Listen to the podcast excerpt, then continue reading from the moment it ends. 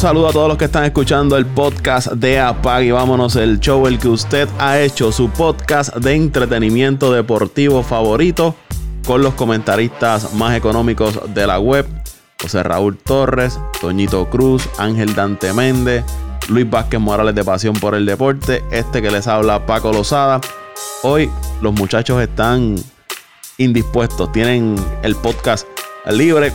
Voy a estar yo soleado, pero no, no tan solo porque voy a estar conversando con Héctor David Ramos, quien es seguidor de la lucha libre profesional, historiador de la lucha libre profesional. Trabajó un tiempo para Lucha Libre Online, al igual que WWC, una empresa de lucha libre acá en Puerto Rico. Saludos, Héctor David. Saludos, Paco, y muchas gracias por la invitación a tu tan escuchado podcast, que yo estoy bien seguro que a la gente le encanta y de verdad que muchas gracias por invitarme y saludo también a, a los muchachos que te acompañan, que no están hoy, pero este, como quiera un saludito que también los escucho. Gracias David por estar con nosotros. Háblale un poco más sobre ti, un trasfondo de cómo tú has estado envuelto en la, en la lucha libre. Soy fanático desde el año 1986. Eh, me considero que soy una persona que estudio bastante eh, lo que son las empresas de lucha libre, el arte de la lucha libre, la psicología de la lucha libre dentro y fuera del negocio. Eh, y he seguido desde la primera vez que vi en la televisión, el Canal 4, que estaban dando las superestrellas de la lucha libre en 1986. Eh, he seguido para acá eh, estudiando lo que realmente representa la lucha libre, que es un... La gente podrá decir muchas cosas, pero es un negocio multimillonario. Hoy en día es un negocio multimillonario. Yo diría que desde los años 80 para acá es un negocio que ha dejado a muchos luchadores, algunos en la ganar sin nada, pero a otros han sido multimillonarios, unas personas que de no tener nada, lo tuvieron todo, se convirtieron hasta en empresarios y, eso ha sido muy interesante. Muchos se preguntarán, ¿por qué Apague y Vámonos están hablando de lucha libre? Porque normalmente no se habla de lucha libre en este en este podcast. Pero la lucha libre profesional se puede considerar un deporte de entretenimiento seguido por millones y millones de fanáticos a nivel mundial. En Puerto Rico ha sido tradición por generaciones, al igual que en los Estados Unidos, en México y en muchos países del mundo, en Asia también. Y quiero hablar con Héctor David sobre cómo esta situación del COVID-19, el coronavirus a nivel mundial, ha afectado la industria de la lucha libre. Hemos visto empresas como la WWE, la W, eh, AEW en Estados Unidos que han movido sus carteleras sin fanáticos al estado de la Florida. Y por eso está Héctor David con nosotros. David, ¿qué, me puedes hablar de cómo ha sido este impacto del COVID-19 en, en, la lucha libre?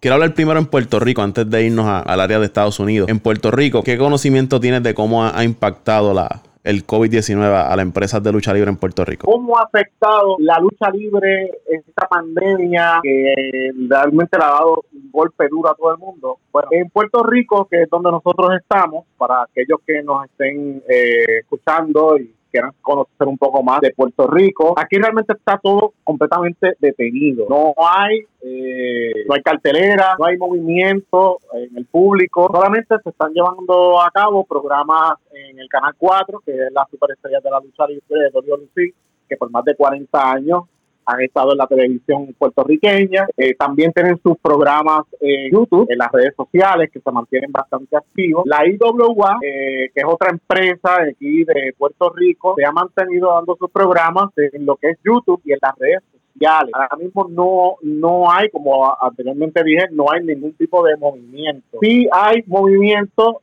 de que se está cocinando un evento próximamente, no sabemos para cuándo, quizás para estos meses, en los meses de septiembre, octubre, una cartelera que es lo que se quedó eh, de lo que estaba sucediendo. ¿Qué era lo que estaba sucediendo en Puerto Rico? Pues lo último que nos enteramos en el mes de febrero, principios de marzo, más o menos, es que sucedió algo histórico, Paco. Tú me dirás qué es lo que sucedió. Pues las empresas rivales, la IWA y la WWC, se unieron. La gente dirá, bueno, pues ellos se unieron, pues sí se unieron. Eh, para los que no saben y nos escuchan en Puerto Rico y fuera de Puerto Rico, eh, la World Wrestling Council, o, Consejo Mundial de Lucha, o WWC, es la empresa más antigua que existe en Puerto Rico desde 1973 hasta ahora. Son 46, 47 años que han estado dando batalla. Han tenido varias eh, con varios contrincantes, varios rivales, Paco, eh, en lo que en, lo que es su historia. Por ejemplo, en 1991 eh, se forma lo que es la American Wrestling Federation AWF y AWF es como quien dice la primera IWA, International Wrestling Association de aquel momento y son los ex Capitol o WWC que dieron el brinco en 1991 y fundaron eh, esa empresa que le daban por Telemundo a, por la mañana, entre 10 y 11 de la mañana, y muchas estrellas de Capitol brincaron ahí con estrellas de aquel momento que estaban en la WWF. Luego, en el 1996, el, el manejador legendario, manejador Barrabás y, y, Sabio Vega, conocido como en Puerto Rico como TNT, pero Sabio Vega internacionalmente, funda lo que es la WWA, World Wrestling Alliance, que la daban también en Telemundo. Y ahí vinieron luchadores como Undertaker, el British Bulldog, que había también estado en la WF, y otros luchadores, pero no tuvo mucho éxito. En 1998 hay una, ahí surge otra empresa que se llamaba la AWA y ahí estuvo el Bronco, estuvo, bueno, unos luchadores que fueron bien conocidos aquí en Puerto Rico, pero tampoco tuvo mucho éxito. Pero en 1999 eh, surge lo que es la International Wrestling Association en Puerto Rico, la IWA. La IWA que se fundó en 1994 por Víctor Quiñones, pero en Japón. Era una eh, versión japonesa de lo que de lo que fue Capitol en los 80, Capitol Sport Promotion. Y en 1999, Sabio Vega, Víctor Quiñones, Miguel Pérez Hijo, entre otros luchadores, forman lo que es la IWA, que al principio tuvo cartelera en conjunto con Oliet cuando estaba en la era del Aritu y, vinieron a Puerto Rico muchos luchadores, entre ellos Chris Jericho, Chris Benoit, Echi Christian Ken, etcétera, etcétera, pero no es hasta el año 2001 que se le planta de frente a la WWC, de 2001 como hasta el 2005. Y la IWA, que yo sé que tú eres fanático de la IWA, porque me lo has dicho en, varias ocasiones, eh, fue, la que real, fue la que realmente le, le, le puso competencia y que todavía la gente recuerda las canchas llenas, los programas que te dejaban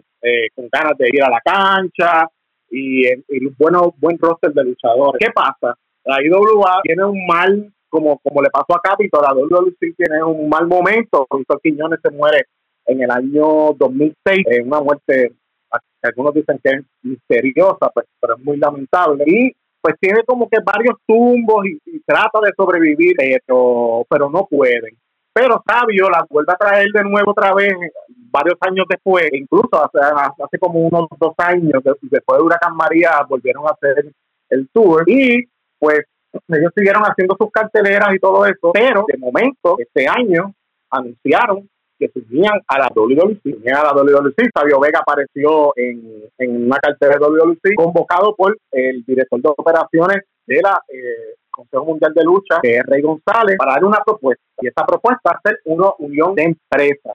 Y eso es lo que se quedó antes que la, pandemia, ¿verdad? El cierre, desde el 15 de marzo, ellos hicieron una cartera del 14, me parece, y el 15 de marzo fue que entonces hubo eh, el cierre en Puerto Rico. Desde ese entonces se ha mantenido haciendo programas en televisión, Paco. Porque recuerdo que venía el evento que era de la IWA. IWA era, o IWA era, creo que era el 19, me parece que era. Era un fin de semana después que se anunció el cierre por, por el COVID-19 aquí en Puerto Rico. Que era donde, ellos tuvieron, donde se iba a dar la contestación, ¿verdad? Correcto, correcto. La, la, la, contestación fue en el evento Histeria Boricua, que generalmente se, celebra en enero. Pero este año, pues por las complicaciones que ha tenido la IWA de regresar y toda la cuestión, pues lo hicieron en, me parece que fue en marzo se lo hicieron. Y ahí entonces Rey, el, acuerdo era que Sabio Vega le iba a contestar a Rey González su propuesta y Rey apareció en la cartelera de la IWA y Sabio apareció, eh, perdóname, Rey apareció en la cartelera y eh, entonces Sabio aceptó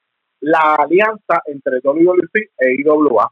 Luego, en el, en el programa de la WWC, presentaron otra cartelera, que es la cartelera después de la de Historia Bórico y WA, que me parece que fue la última cartelera, eh, y me parece que fue en Manatí, eh, ante un lleno total, estaba lleno. Y entonces Gilbert y Eddie Colón le estaban cuestionando a eh, a Rey lo que estaba haciendo de, de, traer a la IWA, recordaron toda la historia. La IWA fue una empresa que en los años 2001 a 2005, una empresa que no solamente competía directamente con WWE, sino que también querían sacar a WWE del ambiente, del territorio de la lucha libre. O sea, estaban decididos a, hacerlo. Entonces, eh, Eddie Corón lo, recuerda Gilbert también, bajando de la autoridad, que es Víctor Llovica, que Víctor Llovica es uno de los dueños eh, eh, de, y socios de Carlos Colón, de, la lucha libre. Carlos Colón, que es una, yo diría, la gloria máxima en Puerto Rico en cuanto a lucha libre se refiere. Héctor, y, y, y, perdóname, la gente, para que la gente tenga una idea, cuando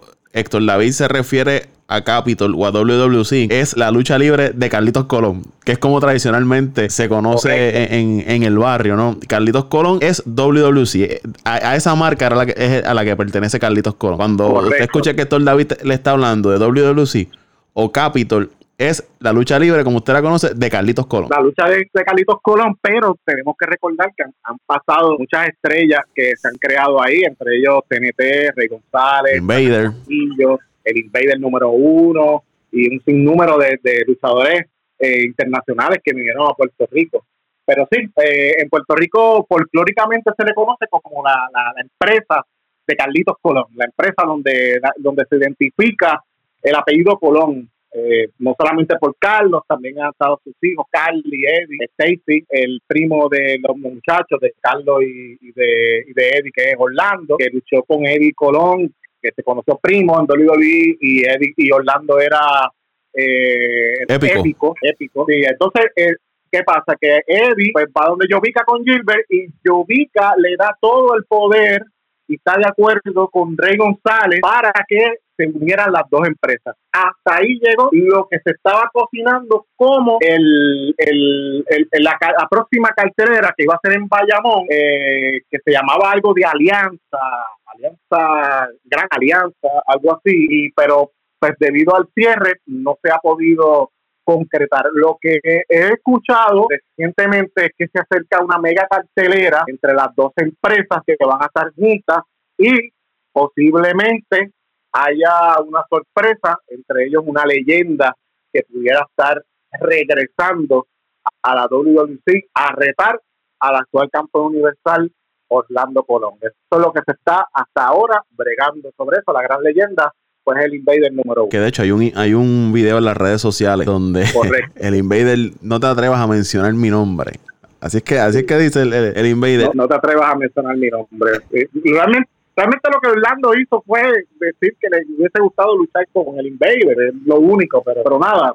El Invader como personal, siendo Invader, y quiere, entonces parece que buscar la manera de tener una lucha él como rudo contra Orlando Colón, pero no Orlando Colón, sino contra la pesadilla. Eh, Héctor David, e, es interesante que nos hayas traído todo este contexto de lo que estaba pasando en Puerto Rico porque yo veía que venía un como que estaba creciendo nuevamente el boom de no la gente se estaba enfiebrando nuevamente con esto de la IWA unirse a, a, Capitol y de momento llega el COVID ¡pum! y corta ese esa emoción que, que estaba creando dentro de la fanaticada el junte de esta de estas dos empresas. Sí, así mismo pero me, me parece que el, el, el, interés continúa. El interés continúa, según lo que yo he leído en eh, las redes sociales, eh, los views de los programas, que la gente se ha mantenido viendo el programa. La, la eh, ellos, ellos han tenido especiales, WWE han tenido especiales, como por ejemplo dieron el aniversario 41 que el main event fue eh, Carlos Colón contra eh, el Invader, me parece que fue, eh, y creo que Sabio Vega también estuvo en ese, en ese evento. Luego tuvieron el, lo que pasó en el aniversario 2001, que yo diría que es el mejor aniversario que ha habido en esta década, en estos años 2000, que fue cuando Rey es traicionado por el por su gente, donde Lightning y Barrabás y busca a Carly para hacer pareja y enfrentarse a ellos, a Thunder y Lightning, que fue un lleno total, yo estuve allí, fue en septiembre del año 2001, lo que se conoció como el septiembre negro, y, veo interés, veo interés en, la fanaticada,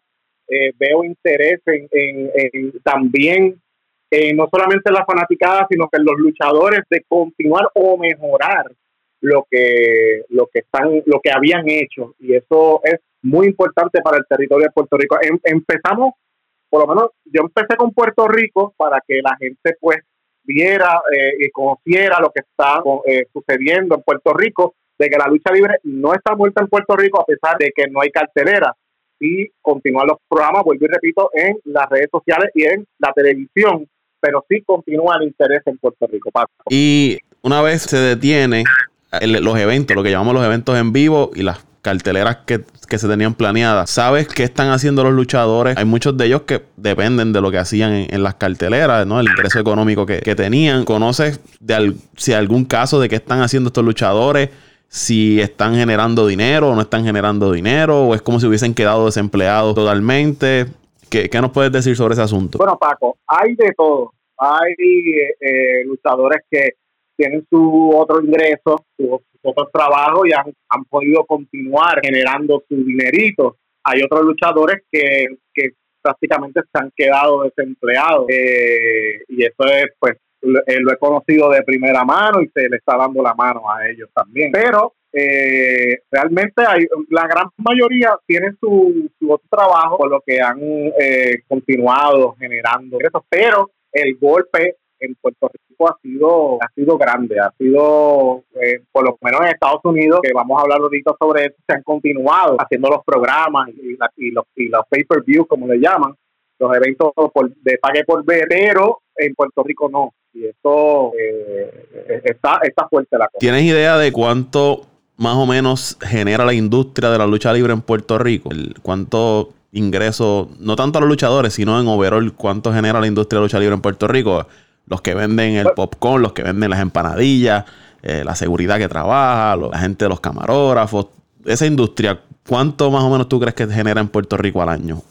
No, no, una, una empresa solamente, sino contando las independientes y todos estos eventos que se celebran a nivel isla. Bueno, hoy en día no, no generaba tanto como los años 80, 90, principios de los 2000, yo te puedo decir que pueden ser los bajos cientos de miles de dólares. No es, eh, me parece que, me parece no, tengo conocimiento de que el, el, el, gasto del budget no es tan oneroso como, como lo era antes, al tirar una cancha, eh, tener un ring listo, eh, tener a la gente de la cantina, los productos. No, no es un negocio en Puerto Rico eh, todavía, eh, por lo menos en esta época, que dejaba mucho. Sí en los años 80 y en, y en los años 90 sí generaba bastante, porque las canchas estaban llenas, los parques estaban llenos, era algo ya multitudinario en los años 80.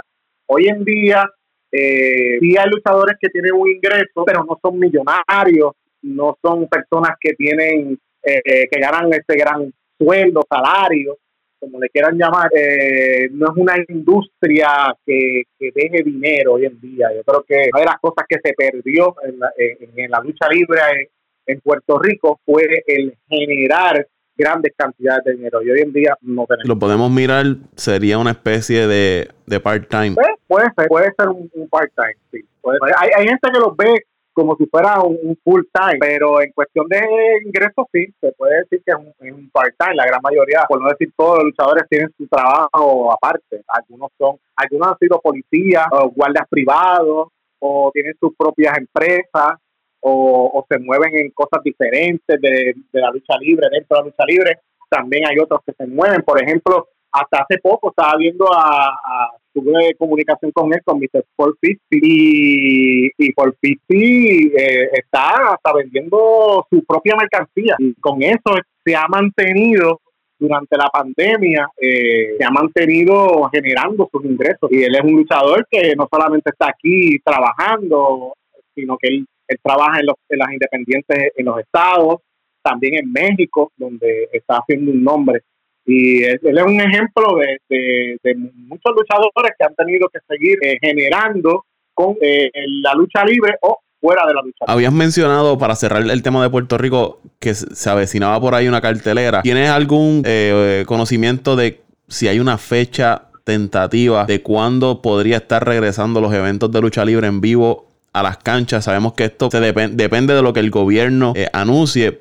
el baloncesto está detenido, el béisbol está detenido, el voleibol está detenido, esperando una contestación del gobierno que le dé la luz verde para que puedan reanudar sus torneos los que así lo vayan a hacer.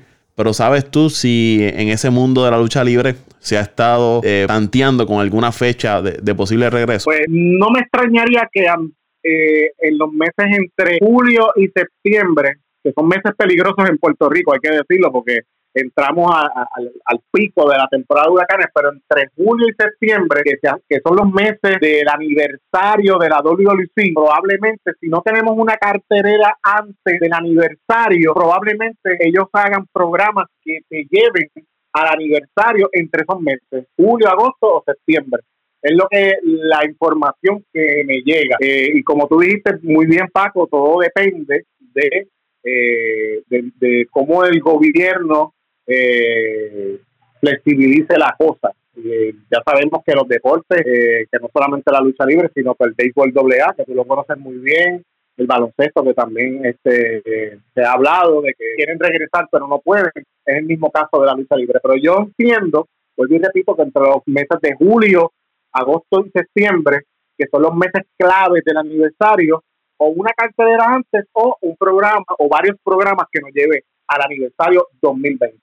Pudiera regresar la lucha libre eh, y continuar con la alianza WWC e IWA y las sorpresas que nos estarán dando eh, esas grandes empresas que en Puerto Rico mucha gente los quiere. Y posiblemente una cartelera para ir calentando los motores y luego dar el paso a aniversario puede ser un posible eh, evento que se esté dando. Correcto, correctamente. Ellos tenían Alianza Letal, se llamaba la, ahora me acordé, Alianza Letal se llamaba la, la cartelera que iba a ser el, en marzo, me parece, veintipico eh, de este año, y el, el evento estelar era eh, el campeón de la NWA, de la National Wrestling Alliance actual, que se llama Nick Aldi, se iba a enfrentar a Carlito Caribbean Cudo, Carly Colón, como se conoce en Puerto Rico, Alianza Letal. Y ahí iba a aparecer Fernando Tono, con varios luchadores de Fernando Toros, que es uno de los gerenciales de la IWA actual, se iba a aparecer en la cartelera e iban a formar como una especie de, guerra, lo que se esperaba entre las dos empresas, porque ni del lado de la IWA quieren que la alianza se forme, ni del lado de WWC quieren que la alianza se forme. Y con eso, con, eh, con, eh, con ese acontecimiento que nos dejaron, eh, la pandemia llegó y nos dejaron con las ganas de más. esperemos que se dé. Y ahora que mencionas esos nombres, recordé a Peter John Ramos, el jugador de baloncesto profesional de Puerto Rico, que ha estado en la, en la, selección nacional, que ahora está, ahora incursionó en esto de la lucha libre y forma parte de la empresa de, de WWC imagino que también va a estar ahí presente en esas carteleras. Así mismo, eh, eh, Peter John Ramos iba a debutar en ese evento, Alianza Letal, luchando, aunque usted no lo crea, usted que no está escuchando aquí en Apaga y Vámonos el Show, eh, este, sí, Peter John Ramos, el, el caracero o centro o el gigantón de 7 pies 3 pulgadas, iba a debutar en su lucha contra el chicano en Alianza Letal, pero no pudimos este, apreciarlo, yo supongo que cuando ellos regresen, eso es lo que vendrá también en la cartelera. La cartelera va a estar bien pesada, eh, Paco, una vida así, va a estar bien pesada, bien pesada. Y vamos entonces a, movernos a los Estados Unidos. Allá está WWE, AEW, las empresas mayores allá en Estados Unidos ahora mismo. WWE, vimos que trastocó todos los que eran sus programas eh, semanales, tuvieron que moverse a hacerlos a, un lugar sin público. Lo que era WrestleMania se trastocó totalmente el evento. También lo tuvieron que hacer sin público. Y yo te soy sincero, Héctor David. Yo veo esas carteleras sin fanáticos. Y he visto que los luchadores dan lo máximo. Las mismas empresas han tratado de jugar con la escenografía, los tiros de cámara, la iluminación, para que se vea un buen espectáculo. Pero a mí lo encuentro tan, tan soso la falta del fanático en esos eventos eh, es importante. No sé cómo, cómo tú lo ves, pero para mí no, no lo veo igual. Sí, no, el, ejemplo el ejemplo clásico lo tenemos con Edge. Eh, Edge regresó en el Royal Rumble, eso fue en enero, y eso se quería caer. Ahí habían más de 20 mil personas y eso se quería caer. Y cuando él le hace el reto el primer reto a Randy Orton todavía había público y eso se quería caer. El segundo reto, que es para el WrestleMania, ya estaban en el WWE Performance Center en Orlando, Florida. No había nadie. Él, tiró una canto de promo espectacular, pero no había ese no había esa magia de que, que, te, que te transmite el público y fue bien lamentable. Otro, eh, eh, otra lamentable situación ocurrió en la empresa All Elite Wrestling, AEW. Eh, de, ahí debutó Matt Hardy en un Dynamite, eh, que es el programa que ellos están ahora transmitiendo en TNT. Y allí eh, él, regresó, no había público y uno se quedó. Cuando yo vi la transmisión, yo dije, wow, un tremendo momento perdido, no hay público, lamentable. Y esto afecta a la lucha libre en, Estados Unidos. Y hablábamos antes de comenzar el podcast que ambas empresas tuvieron que moverse a Florida para poder celebrar sus eventos y tú me explicabas una razón que el estado de Florida había, había decretado que la lucha libre era un evento primordial, ¿Fue, lo que me habías comentado. Como un servicio esencial, eso fue el 14 de abril de este año, para que ellos pudieran celebrar eh, sus eventos luego del WrestleMania pues la, la World Wrestling Entertainment, WWE y el gobierno de Florida llegaron a un acuerdo para que se declare en ese estado solamente a, la lucha libre como un servicio esencial, como de entretenimiento esencial durante la pandemia. Eso es algo que yo, eh, la gente dirá, pero el, servicio esencial es la luz, el agua, y otras cosas, ¿verdad? Eh, la lucha libre, pues, pues sí, sepa que en, en, ese estado el gobierno de Ron DeSantis pues, declaró a la lucha libre como servicio esencial. Yo te quería, yo te quería comentar algo, Paco, y es que me parece que estar celebrando cartelera sin público, a mí me está, no, sé, no, no entiendo el, el, el, el issue, especialmente en, el issue no, sino que no entiendo por qué, no, por qué se celebran. Por ejemplo, me explico. Yo entiendo que, que está chévere eh, eh, la lucha libre, continuar los eventos, etcétera, etcétera. Pero en vez de estar celebrando un evento público. ¿Por qué no, las empresas no aprovecharon? Y aquí estoy dando una idea así a los cuatro vientos, que, pero nada, yo sé que muchas de, de, tu audiencia lo va a, lo voy a compartir con ellos.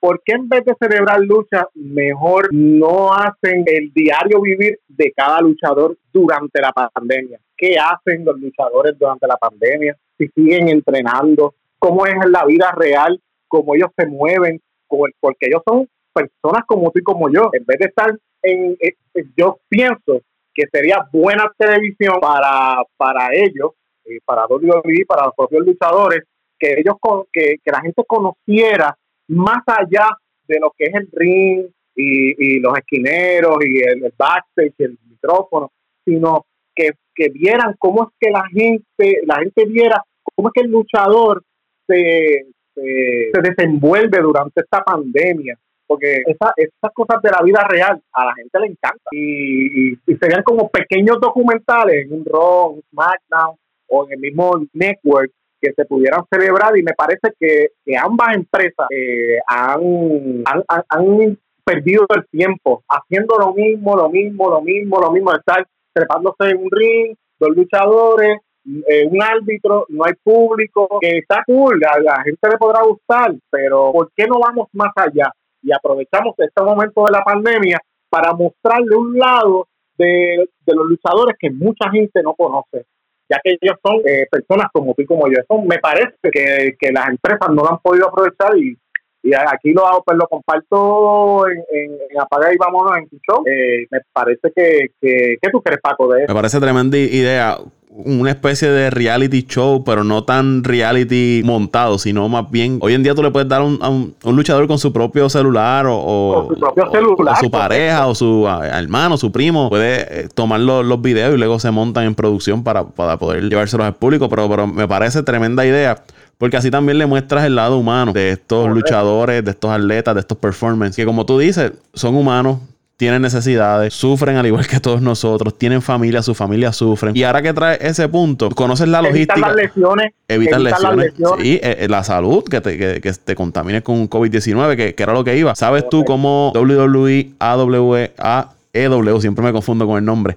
Eh, EW, e está, está trabajando, están trabajando la logística para mantener estos luchadores aislados, que no se contaminen, porque esto es un evento donde está el contacto físico todo el tiempo. Y te pregunto porque vemos lo que es Grandes Ligas, lo que es la NBA, que todavía no han podido ponerse de acuerdo en cómo regresar a las canchas o los estadios, velando por la salud, la salud de los peloteros y todos los que integran estos deportes. Pero vemos entonces estas empresas de lucha libre teniendo contacto físico, llevando eventos semanales. Y que yo sepa, yo no he visto ningún contacto, nadie que haya dado positivo a COVID-19. ¿Sabes cómo están trabajando la logística estas empresas? Si es una burbuja, no los dejan salir del hotel, los tienen acuartelados. Correcto, ahí voy. En, el caso de Puerto Rico, que hablábamos ahorita, el luchador sale de la cartelera, se va para su casa y sigue su vida normal. En el caso de WWE y AEW, pero vamos a entrar WWE, que es la, la más fuerte de todas, eh, ellos andan en tour todo el año y como ellos andan en tour casi, o casi todo el año, pues eh, realmente ellos ya están acuartelados, como tú bien dijiste, en hoteles. Ellos no pueden salir a ninguna parte eh, y poder y entonces eso, pues obviamente los protege a ellos bastante de, de, estar tener contacto afuera. Pero hay algunos que han optado por no continuar las carteleras, como por ejemplo eh, el Roman Reigns, que es la estrella grande de ellos hoy en día. Otros como Sami Zayn, que era el campeón intercontinental, pero renunció al campeonato para porque él dice que no quiere luchar durante la pandemia. En el, caso de Héctor David, perdóname, en el caso de Roman Reigns, eh, él vino de una situación de salud hace poco, que se tuvo que quitar un tiempo de la lucha libre. Correcto, él, él dice que también se siente como, como que se encuentra vulnerable eh, ante pues ante el coronavirus, ya que eh, ha tenido problemas de, leucemia, que eso es lo que se ha, no se han dado, no se han entrado en detalle, pero eh, sigue bajo tratamiento. Y, y, en el caso de Roman Reigns, pues no. Y, pues claro, por eso yo traigo lo de, lo de, ¿verdad? Que los luchadores pues nos cuenten otra, otra historia diferente a que, a que no sea eh, montarse en ring y estar luchando y haciendo lo que están haciendo. Yo, me parece que WWE ha, trabajado muy bien, ha trabajado muy bien con ellos eh, y AEW también, pero es, difícil. Ellos han tenido, imagínate, ellos han tenido que hasta despedir empleados, no solamente luchadores, empleados de oficina, empleados de marketing, empleados de todo. El, el golpe sí en Estados Unidos que ya es un negocio multimillonario y ha sido eh, grande el golpe allá que le ha dado el virus. El caso WWE es una empresa que cotiza en la bolsa de valores. Correcto, una empresa pública. Y, y eh, te pregunto, ahora que hablas de lo económico, eh, ¿conoces algún número de cuánto ha sido la pérdida? Estaba leyendo que WWE, ellos tienen una empresa de una liga de fútbol XFL que la tuvieron que cancelar es como que el segundo intento que ellos, que Vince McMahon trata de lanzar esta empresa, esta liga de fútbol que fracasa nuevamente. Pero entiendo que también tiene que ver con el factor económico y reciben ahora este golpe del COVID-19. Eh, se sigue afectando la, economía de la industria de la lucha libre en, Estados Unidos que genera millones de dólares, pero si, usted va perdiendo todos los años, va a llegar un punto que, va a ser eh, insostenible. Es un estimado conservador de, de las pérdidas que ha tenido eh, WWE, empresa grande, eh, yo te, estoy hablando de más de 3 millones de dólares en estos dos meses. Más, yo te diría, en estos dos meses, más de 3 millones de dólares es poco, estoy hablando ya 50, 60 millones de dólares. Entiendo que eh, WrestleMania se tuvo que dar sin fanáticos. ¿Qué pasó con esos boletos que compraron los fanáticos, el dinero para, para ir a ese evento? Yo sé de unos amigos de acá de Puerto Rico que ellos habían separado eh, cuartos de hotel, boletos de avión, boletos de eh, para entrar al evento para ir ese fin de semana de WrestleMania a Tampa y tuvieron que cancelar todo. Y, la empresa lo iba a celebrar, o sea, estuvieron bien cerca de llegar a un acuerdo y poder celebrarlo. Lo que pasa es que la autoridad de salud de Florida le dijeron no se puede celebrar ya que eh, eh, WrestleMania es el evento más grande de la lucha libre por muchas décadas. no solamente van luchadores de Puerto Rico, como en el caso de, de, conocidos, o de allá en Estados Unidos, los Estados, sino de todo el mundo, de Asia, de todos los continentes, Europa, de todos lugares.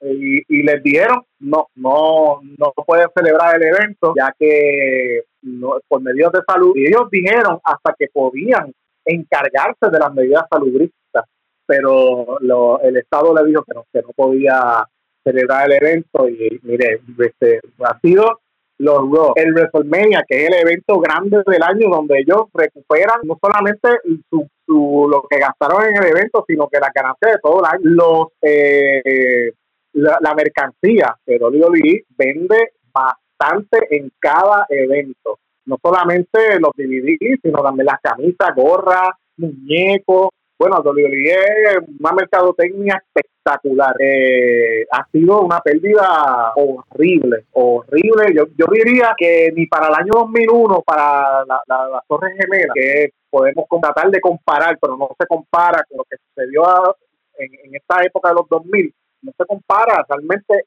esto sí ha sido un golpe grande para todo el mundo. Y WWE ellos han, han, continuado, porque a ellos lo que les gusta es que, y, los entiendo como empresa, que ellos sigan sonando, que la, la gente sepan que están ahí, pero el golpe ha sido brutal, brutal. Y el próximo evento grande de ellos sería SummerSlam. El próximo evento grande sería SummerSlam, que se celebra en agosto. ¿Y tú crees que de aquí a agosto podamos ver entonces un SummerSlam con público? Buena pregunta. Buena pregunta. Yo, yo diría que sí, yo diría que sí. Si lo, si lo digo de Puerto Rico, lo tengo que decirle allá. Yo diría que sí, que, para agosto, si no hay un repunte tanto en Puerto Rico como en los Estados Unidos, hay que hacer la aclaración. Eh, yo diría que sí, que, se podrán estar celebrando los dos en vivo, SmackDown en vivo, NXT en vivo, que ese es otro programa que ellos tienen los miércoles, y el SummerSlam en agosto.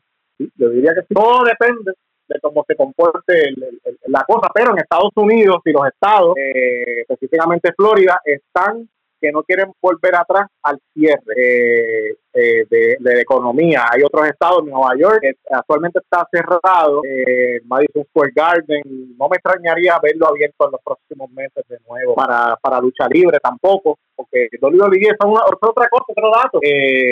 cada vez que WWE está en problemas, económicos, no solamente trae una leyenda o varias leyendas para volver a subir el show y el, y el público, sino que regresan al Madison Square Garden en Nueva York, que es donde esa es su casa realmente. Y no me extrañaría que en los próximos meses regresen al Madison Square Garden. La meca del deporte. El Madison Square Garden. Y, algo interesante de WWE es que ha seguido, ha servido de plataforma. Y, y, tú al inicio del podcast hablabas de que la lucha libre ha servido de trampolín para figuras que han trascendido más allá de la lucha libre. Han ido ya a Hollywood, a ser actores de Hollywood a generar millones y millones y millones de dólares. Gracias a lo que hicieron en, la, en la WWE, que quizás ah, podemos ver o posiblemente hubiese una figura ahora mismo tratando de buscar más allá de la WWE, pero esto del COVID-19 te quita exposición. Eh, para dar ese paso fuera de, la empresa una vez decidas irte al mundo de la actuación. Correcto. Y eh, también tenemos que, completar la información de que eh, AEW, All Elite Wrestling, estaría llevando a cabo eh, un evento en septiembre también de pay-per-view que ellos esperan que ya tengan público para ese pay-per-view.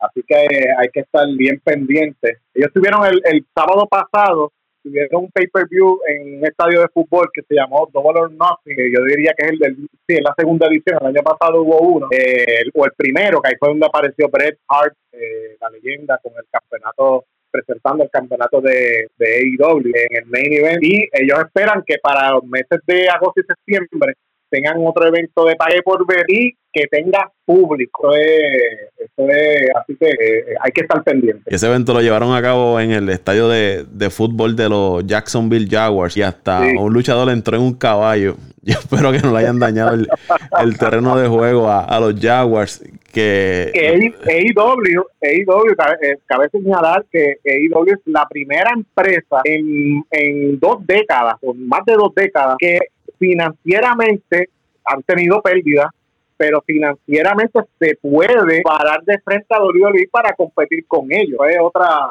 otro dato que, quería dejar establecer. ¿Cuántos años tiene esta empresa ya? ¿Tres? AEW tiene dos y medio para tres años, tienen más o menos por ahí. Y ellos, pues, ellos postean en, YouTube sus eventos y es un buen espectáculo.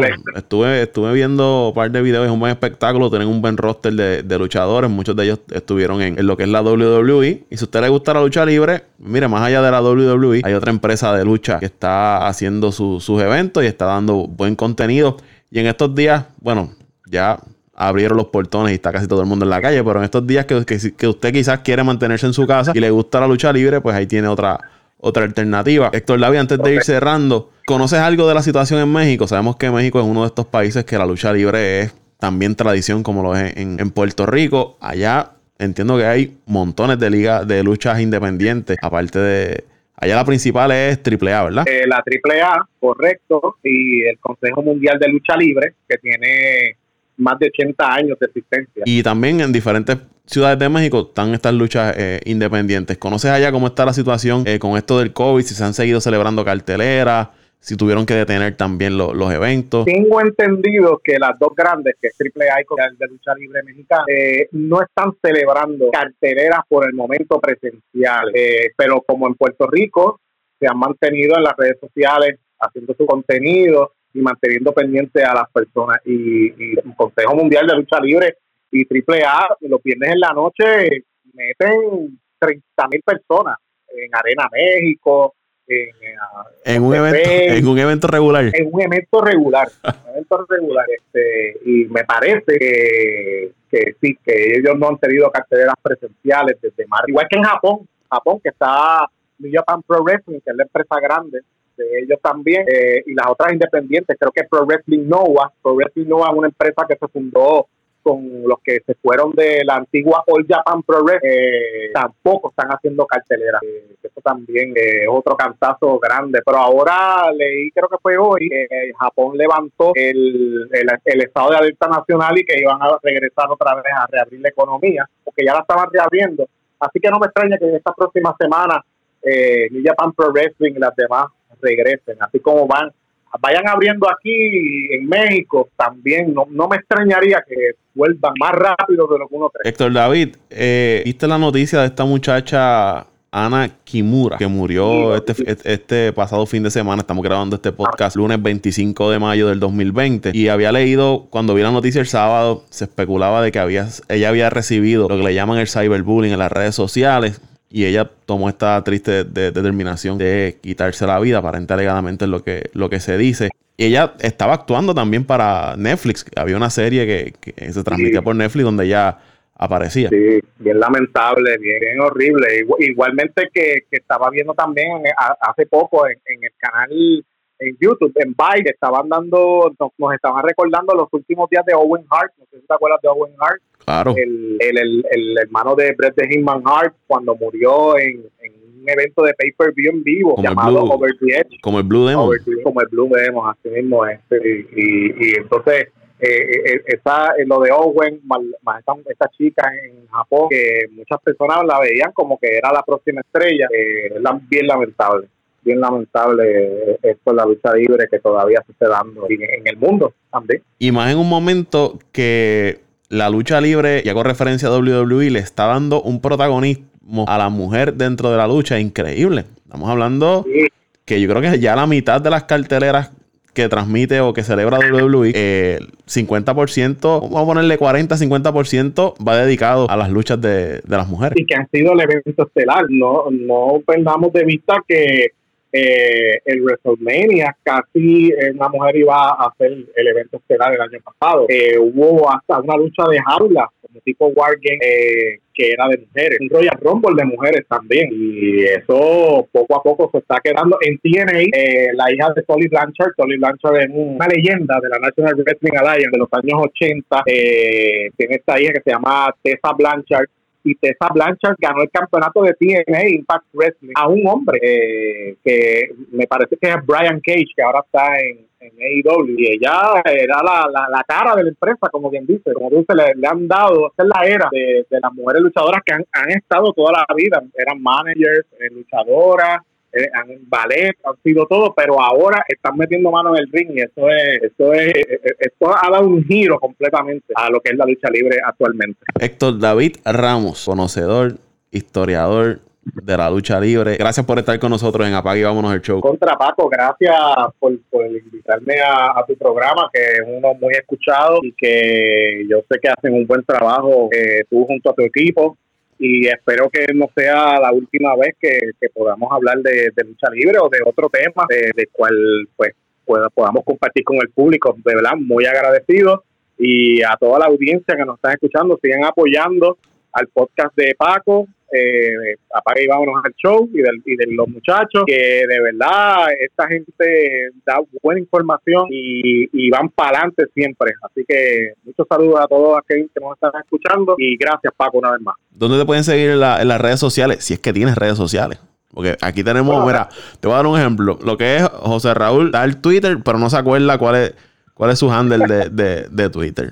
El otro dice, sígueme aquí, pero no entro mucho. Entonces, pues tenemos esa, esa situación. Pero ¿tiene alguna red social donde te puedan seguir los, los, seguidores de Apague y Vámonos el Show? Bueno, realmente yo tengo mi cuenta de Facebook personal, pero si me permite dar un, eh, ¿cómo, se dice? Un, un, blog a, a, un proyecto que estoy trabajando con otro muchacho que se llama Videolucha. Ah, y lo que estamos haciendo en, con Videolucha es que estamos recogiendo en, un juego de video, haciendo en el juego de video eh, los, los characters, los luchadores, los estamos construyendo a Carlitos Colón, a Invader, a TNT, las leyendas actuales, también eh, lo que es Cali Colón, Apolo, Mr. 460, eh, Ricky Bandera.